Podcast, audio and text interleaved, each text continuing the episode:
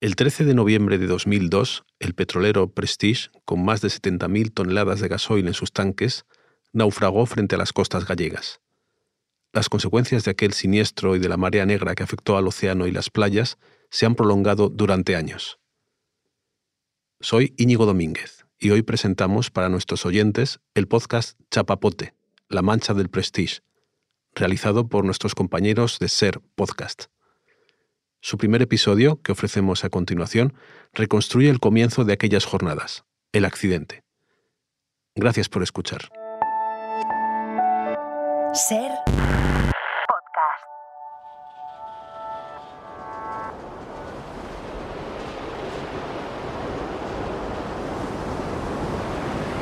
Helicopter, helicopter, this is Prestige, right? Yes, Prestige.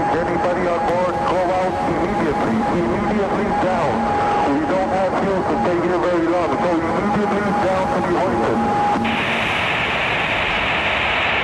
Tráfico de Finisterre, tráfico de Finisterre C6MN6. 804 AM, Prestige, Finisterre, buenos días. ¿Situación actual? Sí, tráfico de Finisterre, buenos días. Aquí C6MN6. Sí, C6MN6, Prestige, buenos días, señor. Indíqueme su posición actual. Posición en mi GPS 433, 1 minuto norte. Longitud 009 grados 42 minutos oeste. Entendido. Indíqueme ahora rumbo velocidad actuales. Rumbo actual 210 y mi velocidad actual es de unos 8 nudos. Entendido, Prestige, entendido. Último puerto de escala y destino. Último puerto de escala Ventspils, Letonia y próximo puerto de escala Gibraltar para pedidos. Comprendido, Prestige. ¿Lleva usted mercancías peligrosas a bordo? Indique clases.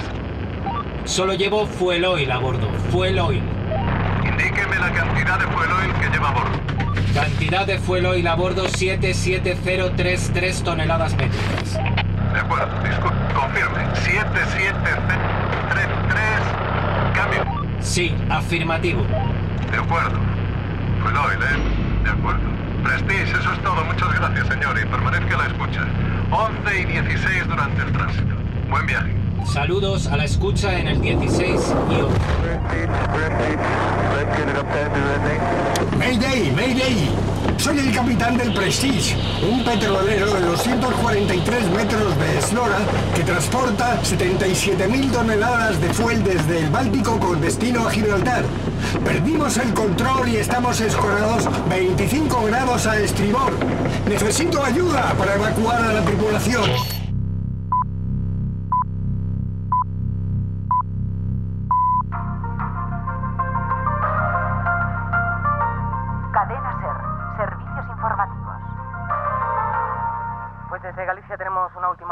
Petrolero con 27 tripulantes a bordo se encuentra en peligro de hundimiento a 28 millas al oeste de Fisterra, en la costa de Galicia. Como decíamos, a la zona se han desplazado ya los helicópteros de los servicios de rescate de la Xunta de Galicia. Según los datos que está facilitando la agencia EFE, el buque sufre una vía de agua y se encuentra en peligro de hundimiento. Dicen que solemos recordar dónde estábamos cuando sucede algo histórico. Mi abuela, por ejemplo, recordaba perfectamente qué hizo el día en el que el hombre llegó a la luna. Mi madre sabe con quién estaba el día del golpe de Estado del 23F. Yo, sin embargo, no tengo ni idea de qué hacía el 13 de noviembre de 2002 a las 3 y cuarto de la tarde, cuando el Prestige, un petrolero monocasco con bandera de Bahamas, lanzó un SOS a 28 millas de Finisterre, que vienen a ser unos 50 kilómetros. Lo que sí tengo grabadas a fuego son las imágenes que vinieron después. Un barco partido por la mitad, aves empapadas en alquitrán, kilómetros de costa anegados en petróleo, la desesperación de los marineros, los monos blancos de los voluntarios que se movilizaron desde toda España, las botas hasta las rodillas de fuel, la manipulación de los políticos, las manifestaciones multitudinarias y un solo grito. Nunca más, nunca más. Soy Manuel Burque, el narrador de este documental de Ser Podcast, para el que hemos pedido prestada la memoria de decenas de personas que lo vivieron en primera línea y que no han podido ni querido olvidar.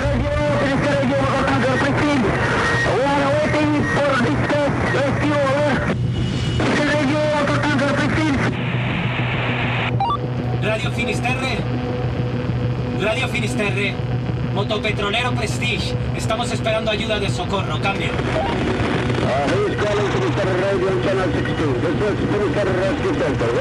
Aquí el centro de salvamento de Finisterre. Adelante.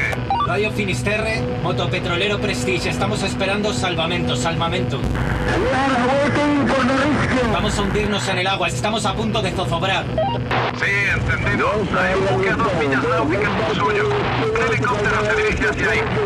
Y un buque a dos millas náuticas de ustedes y un helicóptero se dirige hacia su posición. De acuerdo, todo listo. Preparen operación de rescate. Estamos esperando. Cambio.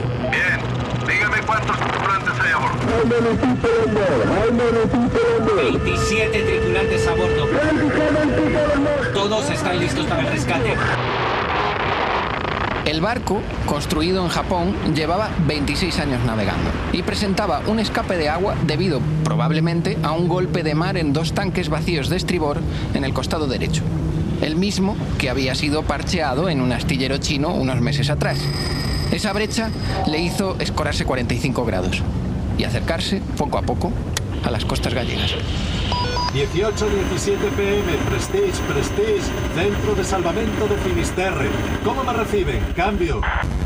Alto y claro, alto y claro, pero faltan otros dos aún a bordo. Les ordenamos que se dejen ustedes remolcar, señor, porque su buque está en muy, muy mala situación, señor. Tienen ustedes que ser remolcados porque están derivando hacia la costa española. Cambio. El remolcador recibe órdenes de los propietarios, no mía. Muy bien, señor, muy bien. Esté alerta, porque están derivando hacia la costa. Están derivando una milla por hora, señor. Sí, lo sé. Ahora mismo el propietario lo está preparando para dar la orden que un remolcador venga para prestarme ayuda. De acuerdo. Las autoridades españolas, fíjese, las autoridades españolas le ordenan que se deje remolcar por el remolcador. Cambio. Un momento, un momento. Quiero hablar de nuevo con mi propietario. Hablar. Quiero hablar de nuevo con mi propietario y después dar las órdenes. De acuerdo, puede ponerse en contacto con sus propietarios. Adelante. ¿Quiénes están detrás del Prestige? Pues mira, el propietario es una compañía de Liberia, el gestor es una empresa griega, la carga es suiza y la aseguradora británica. Un barco cosmopolita que ahora anda a la deriva camino de las costas gallegas. 2101 pm, Prestige. Aquí tráfico de Finisterre. Adelante. Buenas tardes otra vez. Hágame saber primero si ha evaluado los daños en su buque. Espera un momento, puede estar roto un mamparo porque el buque desde hace unos minutos ya está escorado a estribor 22 grados, pero exactamente porque está entrando mar grueso. Sí, entiendo que cree que el problema es que se ha roto un mamparo. Y por favor, dígame si el mamparo estaba entre el tanque de crudo y el de lastre. Opinión es que está roto el mamparo entre el tanque número 3 central y el número 3 de fondo. Tanque vacío, porque en 10 solo 10 minutos el buque escorando a estribor 22 grados. De acuerdo, por favor contacte con el Ría de Vigo, que está muy cerca de su posición, y trate de acordar el tipo y tiempo de barco remolque que necesita. De acuerdo, de acuerdo. Oh puta, va a venir a por vosotros vuestra.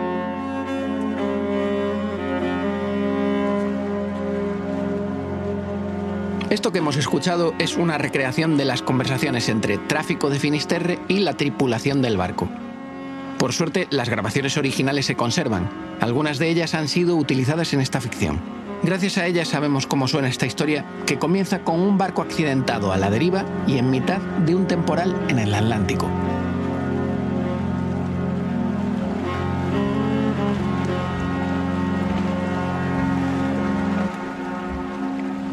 Episodio 1.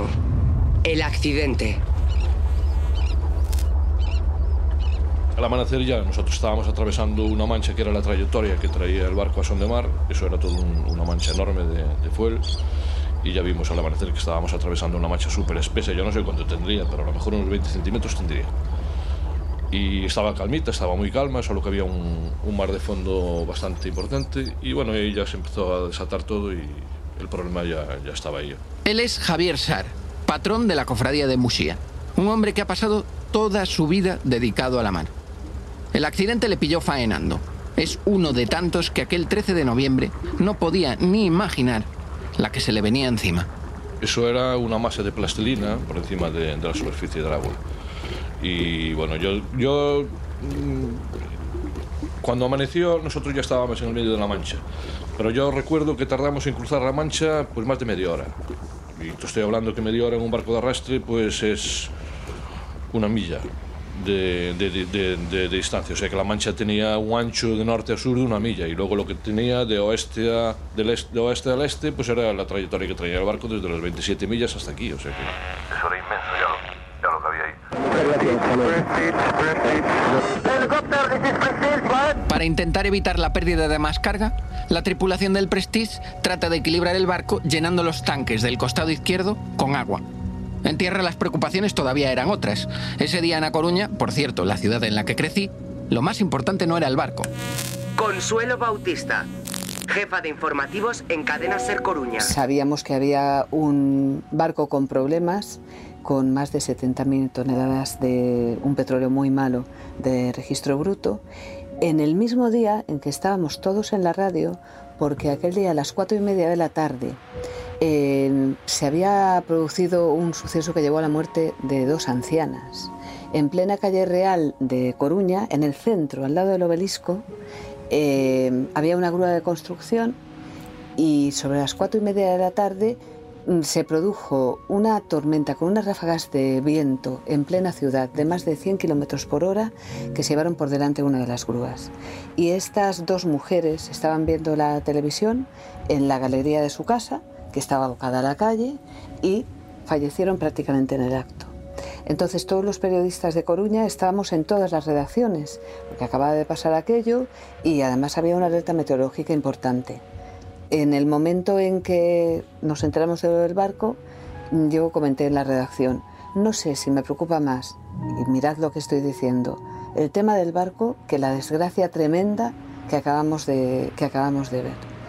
No sé por qué, la verdad dije eso sabiendo que era nada más y menos que la vida de dos ancianas, una vida humana, es lo más grande y por tanto es la mayor pérdida. Pero sí que es cierto que mm, me producía mucha preocupación a nivel informativo también el tema del barco.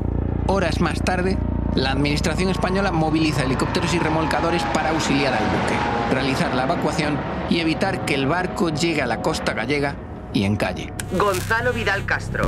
En 2002 era jefe de operaciones de Remolcanosa, propietaria de los barcos Ría de Vigo y Charuca Silveira. Lo que es verdad es que al principio se evacuó a toda la tripulación. Entonces, con una tripulación de dos abuelos y un primer oficial, que en aquel momento, pues no sé los años que tendría, cuarenta y pico años, es imposible, sin tener unos, unos winches para poder virar los cabos, es imposible poder virarlos. A lo mejor si hubieran dado el remolque antes de, evacuar a la tripulación, pues hubiera sido más fácil. Pero ya con Mangouras, con el jefe de máquinas, que entre los dos pasaban de los 150 años, creo yo, y después el, primer oficial que, quedaba en cubierta, con las condiciones tan terribles que había, es imposible dar remolque. Ya es difícil mantenerse de pie, en cubierta, para cuanto más coger el remolque un, de un remolcador. A los que andamos en la mar todos los días sabemos que es muy, muy difícil. Y a mí me consta que desde el primer minuto intentaron dar remolque. Apóstolos Mangouras, capitán del barco. En 2002 tenía 68 años. 44 años de experiencia le avalaban. Mangouras. Quedaos con ese nombre. Es fundamental para esta historia. Se le acusará de desobediencia y de no haber sido lo suficientemente rápido facilitando las labores de amarre en el rescate del Prestige. Para ese momento el barco ya tiene una sentencia. Remolcarlo y alejarlo lo máximo posible de las costas gallegas. El problema es que primero deciden que hacia el norte, después hacia el sur. Días más tarde descubrimos que esto ayudó a que la mancha de fuel se expandiera por toda Galicia. Aunque había otras ideas para solucionar aquel desastre, la más descabellada y que además admitió el ministro de Defensa Federico Trillo en una entrevista a Telecinco era bombardear el buque para quemar todo el fuel y que se consumiera. Se pensó, eh, se dudó, en bombardearlo con aviones Harrier o F-18 para producir el incendio del combustible o el hundimiento. Finalmente se prefirió alejarlo y esa decisión la tomó José Luis López Sors, en aquel momento director general de la Marina Mercante Española. Él no ha querido participar en este documental por el bien de España, nos ha dicho. Hay más responsables. Por ejemplo, el delegado del gobierno Arsenio Fernández Mesa, que centralizaba las operaciones en A Coruña.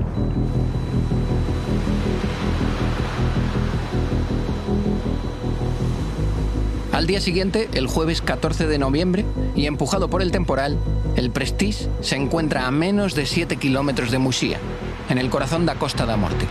Por ahora, ninguno de los intentos por amarrar el barco a los remolcadores ha servido, y el buque se puede ver con claridad desde Touriñán. El primero que lo estaba intentando y el que estaba intentándolo desde el primer minuto y el que tendría que hacerle firme era el Ría de Vigo, pero el Ría de Vigo eh, después de romper varias veces el cabo de remolque, después de llevar un golpe que le da el ancla del, de un, ancla del Prestige, le da un golpe en, un costado del Ría de Vigo y, de, los problemas que estaban teniendo, pues en un momento el barco ya se iba a las piedras, entre que preparas otro, cuando te rompe un cabo de remolque, un tren de remolque, y vas a volver a dar otro, tardas mucho tiempo en preparar otra vez una línea de remolque para poder volver a darla. Entonces en ese momento se acerca el, Charuca y también había un barco de Sertosa, me creo recordar, que también hizo lo mismo. Porque el caso era cogerlo, engancharlo de, quien fuera. Y a las, yo me acuerdo que a las seis y media, siete de la mañana, el, patrón de costa me llamó, bueno, había un fuerte olor a combustible que él pensaba que era de nuestro barco. Y yo ya me levanté y ya vi que había un, bueno, un olor impresionante, fuerte, muy fuerte. Y ya me fui a la, a la, derrota del barco para ir hacia la máquina, para hablar con el jefe de máquinas, pero ya vi que al llegar a, a la derrota del barco ya no paraba de oler, no, el olor era en el puente de mando. Y yo, bueno, ya al amanecer ya vimos una... Bueno, ya vimos unos ecos en el radar que ya, ya nos supusimos que, era, que eran los barcos que estaban aquí ya, que ya que, que era el petrolero, había unos ecos a, a tres millas y pico ya de Toriñana, de tierra. Nosotros estábamos siete millas por fuera del, del barco ya. Y ya nos empezamos a dar cuenta de lo que estaba pasando.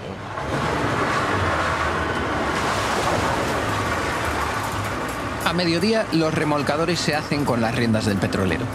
Deciden encender los motores auxiliares del barco y comienza la errática peregrinación del Prestige, que le llevará a alejarse por momentos dirección noroeste de la costa gallega. Después de muchos intentos de estar todo el día peleando con la mar, el Ría de Vigo y el, y el Charuca Silveira consiguen dar remolque. Yo no creo todo lo que se ha dicho de que se estuvo demorando y todo eso son historias que no, no tienen ningún sentido. Eh, porque la gente estuvo todo el día intentando dar el remolque. Y me consta porque son, eran, eran compañeros míos de trabajo los que estaban allí. Yo en principio lo vi desde la mar. Yo estaba por fuera del barco. ¿no? Es decir, yo lo veía, pero lo veía más lejos de lo que se veía en tierra. ¿no? A ver, aquello, mira, ¿no? yo me acuerdo que ya por la mañana ya cogimos por un canal privado a los remolcadores hablando. Llama a Rubén y dile que vaya a popa, que vaya a popa. Ya, da llamada ya. Aquello era un desastre, no había los remolques rompían todos. Bueno, había poca gente en los remolcadores. La gente del barco ya estaba evacuada porque ya la evacuaran en, en, el corredor. Creo que estaba el barco, el capitán, el primer oficial y el jefe de máquinas, me parece que era así. Y bueno, nadie sabía qué se estaba haciendo, ni, ni mucho menos. Lo que sí estaba claro es que los remolcadores, en principio, no sé para dónde, pero en principio el barco lo trataban de remolcar para suroeste. Que pasa es que la corriente era impresionante y el barco no, los remolcadores no, literalmente no podían con el barco. Yo tengo que confesar que yo cuando vi que el barco se marchaba para el norte, yo era uno de los que pensaba que se nos alejaba el problema. ¿no? Eso es así, no, no voy a decir una cosa por otra.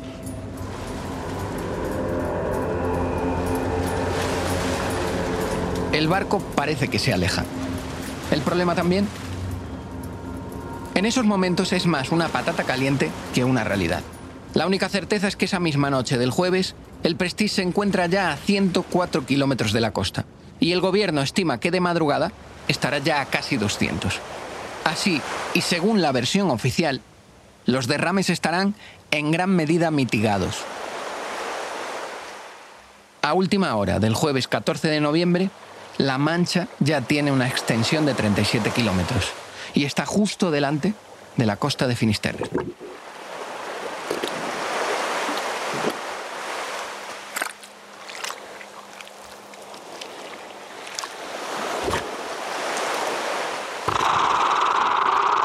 Como consecuencia del avance del barco, eh, como consecuencia de la mar y de la- las condiciones meteorológicas más adversas que hay de cara hacia poniente, pues eh, la grieta que tiene el barco se ha agrandado y en estos momentos nos comunican desde la inspección de a bordo de la empresa holandesa eh, que se ha hecho cargo del barco el que corre riesgo de partirse. El viernes 15 de noviembre, la grieta abierta en el barco es ya de 40 metros de largo y 10 de ancho. El encargado de dar la mala noticia es el delegado del gobierno en Galicia, Arsenio Fernández Mesa. El mal tiempo tampoco ayuda y el Prestige se encuentra cada vez más cerca de la Costa da Morte. Ahora está solo a 99 kilómetros. Yo te hablo como marino y, y yo, y, y te puedo poner el símil del- de, ahora de que todos hemos pasado la pandemia. Cuando tú tienes una, un- una persona que tiene el virus, lo que haces es aislarla. Lo que no puedes es eh, pasearla por ahí. Entonces, en este caso, yo como marino, lo normal era haber intentado mantener el barco parado y no, y no someterlo a más esfuerzos. Pro a la mar o lo que sea. Sí que lo tienes que poner pro a la mar, pero aguántalo, no, no le des, no desavante con el pro a la mar porque le vas a estar sometiendo a, a esfuerzo. Le está entrando, estaba, el barco estaba aprobado, tenía, tenía, estaba sobrecalado. Entonces lo único que le estás haciendo es meter agua sobre cubierta, más esfuerzos, pues, pues es lo mismo que si tú tienes un accidente y estás sangrando, lo normal es que te, te, te- te venga una ambulancia, te inmovilice y te lleve a un hospital. En este caso, pues en vez de hacer eso, pues lo han puesto a andar. Y entonces, ¿qué haces? Te desangras más. Te pones a andar, tienes un accidente, estás sangrando, en vez de aislar, en vez de inmovilizarte y ponerte un cabestrillo, pues si te ponen a andar y, y encima quieren que andes rápido, pues te vas a desangrar más y te acabarás muriendo, que fue al final lo que pasó. Esa es mi opinión de marino. Ese mismo viernes, el capitán del buque, el griego Apóstolos Mangouras, es evacuado a tierra y detenido. Lo de Mangouras, bueno, eh, la no colaboración de Mangouras que se decía y estas cosas, pues yo a Mangouras lo entiendo perfectamente, ¿no? Porque a nosotros los capitanes y los patrones nos dicen siempre que, que cuando tienes una avería en el barco, tú tienes que tratar de poner primero la tripulación a salvo y luego el barco, ¿no?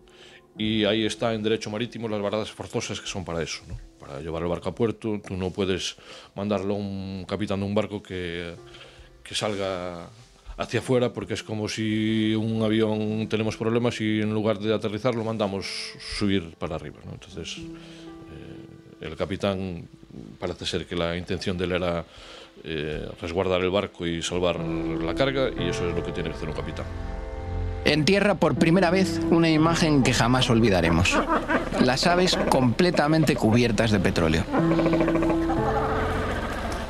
El dispositivo para luchar contra la marea negra todavía no se ha desplegado. Se espera al momento oportuno. Tranquilidad porque o que tivemos rozado foi bastante serio, non? Eh, en estes momentos, gracias a, as accións levadas a cabo polos eh, medios de salvamento, eh, acción levada adiante, pois eh, temos moi afastado o petroleiro de tal maneira que pasase o que pasase, o risco de marea negra propiamente dita non parece que o teñamos. O sea, iría, esa mancha iría, mm, eh, libraría eh, calquer mancha ou calquer vertido libraría en estes momentos a costa. A mí me llamó el consejero de pesca, porque yo estaba aquí de patrón mayor en Muxía ya, y yo tenía una, una, bueno, tenía contacto directo con él, y me llamó él a mí por teléfono y me preguntó, porque a ver, yo, la- la- mm, ya ponías la radio y había un montón de versiones, el barco estaba a 14 millas, el barco estaba a 15 millas, bah, era un montón de, bueno, todo, todo, todo Quisque opinaba y todo, bueno, cada uno decía lo que, las informaciones que tenía. Mientras dudan en los despachos y en un momento de caos informativo, en los puertos próximos al accidente hay un desconcierto total.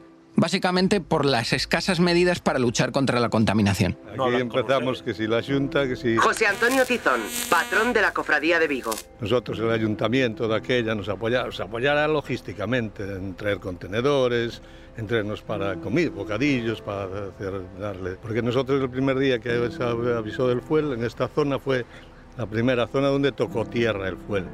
Llegó ahí entre La Guardia y Bayona y ya vino para la ría de Vigo. Fue el primer- y nosotros, que ese día que iban a venir, no apareció nadie, pero las planeadoras y los barcos salieron todos afuera. La cosa no para. A las 11 de la noche del viernes 15 de noviembre, La Mancha se encuentra solo a 11 kilómetros de la costa. Eh, viene un fin de semana y en ese fin de semana, mm, cuando el gobierno nos estaba diciendo que no había ningún problema, nos encontramos con que hay chapapote llegando a prácticamente toda la costa. Y recuerdo que en aquel entonces no había ni móviles ni nada. Eh, que yo hice un informativo llamando a todos los puntos costeros de toda la zona norte de la provincia de Coruña que, mm, en la que tenemos cobertura para saber si allí también había chapapote. Y yo fui, recuerdo, a Arteixo y ahí había chapapote. Y había chapapote que se podía tocar. Entonces, naturalmente, llamamos a las autoridades, a la Junta del Gobierno, para contrastar a ver qué estaba pasando. Y nos decían que no, que eso no era así. Que eso debía ser una incidencia puntual, una incidencia puntual de kilómetros de costa, y que no había de entrada nin- ningún problema especial. El sábado amanece con malas noticias. A Costa da Morte está contaminada. Más de 100 kilómetros de litoral anegados por el chapapote. Que eso ya fue otra, llegó el fuel a la costa, estuvimos con una autoridad, no me preguntes quién, si... No, no, mañana aquí grúas, tal, para meter a bordo, para ir a coger el fuel, para no sé qué, para no sé cuánto, gasolina para las planeadoras, que fueron muchísimas. Llegamos por la mañana al día siguiente, no apareció ni, ni- no- nosotros, los patrones mayores, que claro, nos dieron una potestad que, que nosotros ni estábamos preparados para eso, ni no dejábamos de ser marineros con cargo. En España existía, ojo, desde 1992, la Ley de Puertos del Estado y de la Marina Mercante, que determinaba que el gobierno debía tener un Plan Nacional de Servicios Especiales de lucha contra la contaminación del medio marino. Ese plan no se pone en marcha. Aquí no había nada tampoco. Yo me acuerdo la primera vez que llegó el rey a, a, Muxía, mm, vino a la longe y yo le pedí, no sé, tampoco sabía lo que le iba a pedir porque no sabía lo que hacía falta, ¿no? Pero le pedimos eh, trajes, le pedimos eh, botas para la gente que quería ir a empezar a, sacar chapapote, que aquí el nombre es el chapapote de, las piedras, y buzos, no sé, algo, ¿no? Nos trajeron las famosas horquillas para... no- que fue la mejor herramienta que, que, que había para sacar el chapapote, porque todos los inventos cuantos, cuantos se trajeron no, no fueron eficaces como las horquillas. De hecho, aún tenemos alguna horquilla ahí en, el, en la lonja por si vuelve a pasar algo, porque yo creo que sigue siendo el mejor artefacto para sacar chapapote. Y, y, claro, no teníamos nada, ni mascarillas, no había absolutamente nada. Eh, a los dos días o así llegaron dos o tres camiones con, material aquí a la lonja y a protección civil. Y bueno fue un desconcierto. Los primeros días fue un desconcierto porque nosotros tampoco sabíamos ni lo que teníamos que hacer ni, ni si podíamos hacerlo o no. Pues cada uno daba la mejor versión que tenía y cada uno opinaba de no había un mando, no había una autoridad, no había los primeros días. Después llegaron gente de Sasemar que ya estaban un poco preparados, sabían lo que es poner una barrera, te sabían aconsejar. A partir de este día se prohíbe faenar en más de 100 kilómetros de costa, entre Cabo Fisterra y Punta Seixo Blanco. La catástrofe medioambiental ya es un hecho, aunque el gobierno sigue negándolo. Totalmente. Es más, yo recuerdo eh, una comparecencia de Arias Cañete, era el ministro de Agricultura, Pesca y Alimentación, en Muxía. Pues yo creo que afortunadamente la rápida actuación de las autoridades españolas, eh, que han permitido remolcarlo eh, hasta distancias muy lejanas de la costa y controlar los vertidos, hace que no temamos eh, por una catástrofe ecológica como por- ha ocurrido en épocas anteriores. Yo creo que en esta ocasión las enseñanzas del pasado nos han permitido reaccionar con mucha rapidez y no se prevén grandes problemas en las aguas españolas ni ningún problema para la- los recursos pesqueros. Y era impresionante la manera en que en aquel momento empezaban a darse cuenta de que no podían seguir diciendo lo que estaban diciendo, pero entonces era como que ellos nunca habían dicho lo contrario y que tampoco era para tanto. Mientras el ministro de Agricultura y Pesca, Arias Cañete, niega la realidad, en Vigo la situación es dantesca. Y yo recuerdo la primera noche que llegué a casa y llegó mi hijo de allí a unos minutos y se puso en el sótano de casa a sacarse la ropa, porque bueno, llevaban una ropa de aguas, pero imagínate cómo se pusieron metiendo el fuel a mano. Y desnudo y le chorreaba el fuel por, por el cuerpo, sobre todo por sus partes. Pero Dios mío, ¿pero qué hiciste? ¿Pero cómo lo metías? ¿Cómo lo metíamos? ¿Con la mano? ¿Cómo lo íbamos a meter? No había cómo lo metías. Y una planeadora y cargaban una planeadora metiendo el fuel con la mano. Tenían guantes, una ropa de aguas y con la mano. Y eso eh, a mí me dejó, dije yo, se acabó esto. Yo creo que de aquí que nos salimos con... que iba a afectar al medio ambiente. Al final de aquel 16 de noviembre, el Prestige continúa su viaje hacia Portugal a una velocidad de un nudo, casi dos kilómetros por hora. Domingo 17 de noviembre. El Prestige se encuentra ahora detenido cerca de tres horas, delante de Corruedo, a 96 kilómetros das Rías Baixas. Han pasado ya cuatro días del accidente y la guerra de cifras, entre las que facilita el gobierno de José María Aznar, el gobierno francés, el portugués y otros organismos internacionales, comienza a ser evidente. Según el gobierno español, el Prestige encontraría ya a 80 millas de distancia, que vienen a ser casi 130 kilómetros, y las toneladas vertidas de fuel oil llegarían a las 4.000 frente a las 6.000 que denunciaban otros informes. La extensión de la zona afectada también es terreno de disputa. El gobierno central afirma que hay 33 kilómetros de costa contaminada por el chapapote. Esa cifra pasará a 150.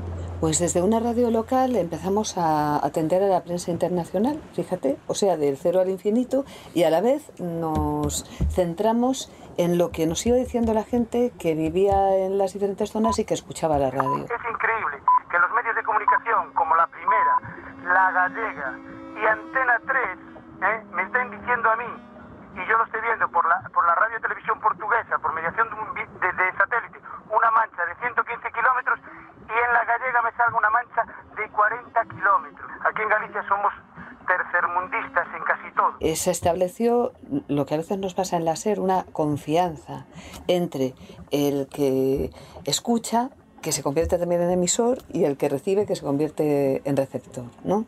Entonces, naturalmente atribuyendo, diciendo, nos dice eh, tal marinero, nos dice tal cofradía de pescadores, nos cuentan en tal ayuntamiento el concejal determinado o protección civil de tal lugar nos cuenta tal cosa y vamos atribuyendo la información que nos llegaba sobre el alcance real en los diferentes núcleos de población de la marea negra y contrastando con que el gobierno no decía nada de algo que considerábamos y constatábamos que era real, porque además nuestros redactores empezaron a ir sobre el terreno para ver lo que había, y en realidad el periodismo se basa fundamentalmente en ir a un sitio y contar lo que estás viendo, porque ahí sí que somos notarios de algo, y estuvimos durante semanas, quizás meses, eh, contando información, digamos, sin tener ninguna fuente oficial que nos dijera la, la, realidad. Es que la gente tenemos que unirnos todos porque nuestras rías están muy, muy castigadas y muy envenenadas. Y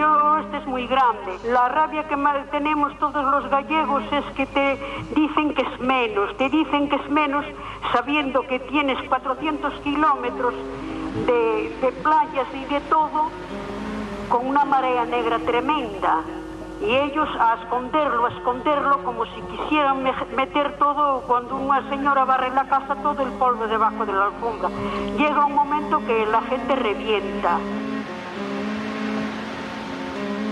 Aquellos primeros días las labores de limpieza se llevan a cabo con más imaginación que utensilios.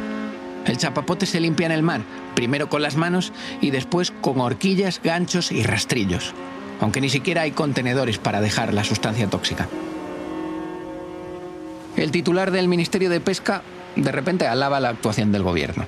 A pesar de este optimismo, una segunda mancha de fuel es detectada a dos millas de la costa, a cuatro kilómetros. Y la Junta de Galicia anuncia que a partir del día siguiente estará prohibido pescar y mariscar en la costa comprendida entre Cabo Fisterre y Oleiros, una franja de mar de unos 113 kilómetros de largo y 96 de ancho.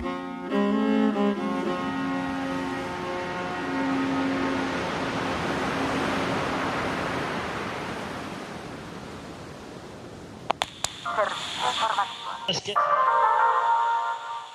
Prestige descansa ya en el fondo del Atlántico a 133 millas de Fisterra. A partir de ahí la situación es de alerta en toda la costa gallega. Las autoridades señalan que la carga del buque puede solidificarse. El martes 19 de noviembre, 10 minutos antes de las 9 de la mañana, el barco se parte en dos.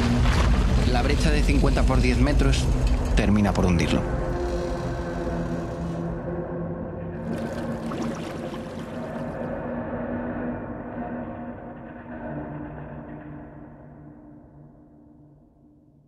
Surso Lobato, fotógrafo. Entre las ocho y media y nueve menos cuarto de la mañana del día 19 de noviembre, yo como siempre escuchando la cadena SER, eh, a Iñaki Gabilondo, le escucho a Iñaki eh, decir que el barco, el Prestige, que había roto. Y que ahora seguramente hay, es más grave la amenaza sobre las costas gallegas. que había roto en dos partes, por lo tanto que, que se iba a hundir, obviamente, ¿no? Entonces yo, yo inmediatamente, eh, ya me, me sale, se me pone el chip de fotoperiodista, inmediatamente eh, me pongo en acción y digo, bueno, hay que ir allí y hay que hacer la foto de este barco pues hundiéndose o, a punto de hundirse, ¿no? Consulto con la redacción del periódico, eh, voy inmediatamente al Vedro, consigo una avioneta y efectivamente, o sea, yo creo que a las 10 de la mañana aproximadamente salimos. La gente de la, de la avioneta, de la empresa, me dice que el tiempo está muy, muy, muy mal, que igual no llegamos, que hay medio tormenta y tal, y que, bueno, a ver qué pasa. Y que a lo mejor cuando lleguemos que esté hundido. Le digo, bueno, es así, ¿qué vamos a hacer? Hay que apostar, hay que arriesgar. Y bueno, y salimos, ¿no? Gracias al trabajo de Surso, se pudo conseguir una de las fotografías más icónicas del desastre. La imagen del Prestige a punto de hundirse por completo. Un gigante herido directo al fondo del mar. Bueno, una vez en la avioneta, pues eh, fuimos en, esa dirección, llegamos al punto de donde estaba el Prestige hundiéndose y, ya solo y ya solo estaba la proa. ¿eh? La popa ya se había hundido, porque hay otras fotos que hizo la Armada, porque la Armada estaba siguiendo al barco, al Prestige, desde que empezó a, a verter petróleo. ¿no? Entonces, la El Prestige toca fondo a 260 kilómetros das Illas Cíes, que están incluidas en el recién nombrado Parque Nacional das Illas Atlánticas. 260 kilómetros parecen muchísimos, pero en solo un par de días la mancha podría afectar a la zona protegida. Eh, yo, bueno, hicimos las fotos, dimos varias vueltas con, eh, con la avioneta alrededor del, del barco. Tuvimos que hacer las fotos a través de la ventanilla, era una ventanilla como un ojo de pez, todas rayadas, o que luego hubo que retocar la foto, retocar en buen sentido, es decir, limpiarla, no, no, no manipularla. Eh, retocar la foto, al, al- bueno, cuando llegamos a la, a la redacción. Yo cuando llegué a la redacción era el hombre más feliz de mi vida, porque ya cuando veníamos de regreso eh, yo ya estaba recibiendo alguna llamada diciendo de, de otros periódicos, del Correo, del periódico de Cataluña, esta gente. Digo, oye, pero tienes tú la foto, estás ahí, sí, sí, sí, tal, va. En los seis días que han pasado, el barco ha sido remolcado de un lado a otro. Ha recorrido unos 437 kilómetros. El 13 de noviembre, en las primeras horas, se acercó al Cabo de Finisterre. Al día siguiente llegó a estar frente a la costa de Touriñán. A continuación hizo un recorrido hacia el noroeste y en los últimos cuatro días viró y se dirigió hacia el sur. Y todo esto con 70.000 toneladas de fuel a bordo y un agujero en el casco. Se estima que el vertido durante los primeros días se extendió por una superficie de 12 kilómetros cuadrados. Después supimos, además, en el mismo momento, que no había barreras anticontaminación en las playas y que no había ningún operativo, eh, digamos, específico para saber cómo actuar, ningún protocolo, a pesar de que nosotros habíamos tenido como mínimo un Urquiola en los años 70, un marejeo a principios de los 90, eh, que fueron accidentes eh, con una incidencia medioambiental impresionante y que verdaderamente hubieran exigido de parte de las autoridades, fueran las que fueran, el tener algún tipo de medida de control y algún tipo de protocolo claro en- para actuar en las costas.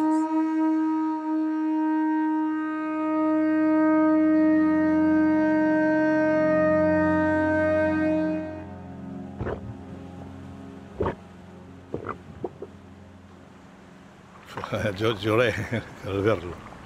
Y, después- y- lo que se venía encima, porque esto, pues, esto si está así el mar, esto es tal, esto ni a, flote ni a fondo, esto, esto contamina todo, esto te va.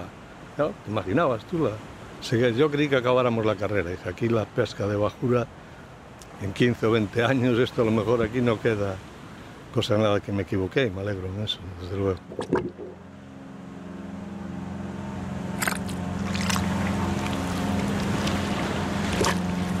Todos los ojos están ahora puestos en las 50.000 toneladas de fuel oil que quedan en el interior del buque. A 3.600 metros de profundidad y a una temperatura de 2 o 3 grados centígrados. Los equipos científicos alertan de que la carga se encuentra mezclada con gasoil, que necesita de temperaturas bajo cero para congelarse. A pesar de esto, el gobierno confía en que se va a solidificar y eso va a minimizar los vertidos.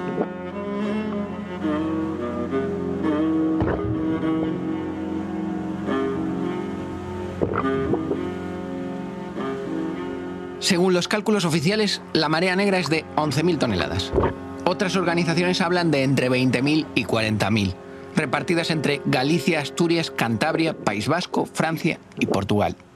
Mira, a ver, eh, eh, preocupación era, era inmensa, ¿no? porque aparte de la descoordinación que había, que no sabíamos lo que iba a pasar, nosotros, yo eh, personalmente y, y mis colegas todos de la zona, a ver, la catástrofe era enorme. ¿no? La verdad es que yo, eh, mira, yo me acuerdo que yo acababa de comprar un barco y estaba haciendo otro y uf, yo si pudiera, el barco que estaba haciendo si lo pudiera parar, lo paraba, porque era impresionante. Luego eh, hacíamos los análisis del pescado que hacíamos, el pescado tenía un montón de, bueno, eh, no sabías lo que iba a pasar. Luego el, el percebe todo de la costa estaba todo como muerto. El futuro yo lo veía fatal. Esta historia tiene muchas tramas. Es un thriller político. Se piensa que el fuel está aún enfriándose, salen unos pequeños hilitos. Eh... Una catástrofe ecológica. Esto es un desastre ya. Los percebes ya. Adiós. La historia de una lucha ciudadana espontánea. Una peli de juicios. Los delitos contra el medio ambiente, danos en espacios naturales protegidos. Y un suceso que dejó huella hasta en el lenguaje. Con la pancarta no se limpiaba el chapapote. chapapote. El nombre es el chapapote. Chapapote. La mancha del prestige.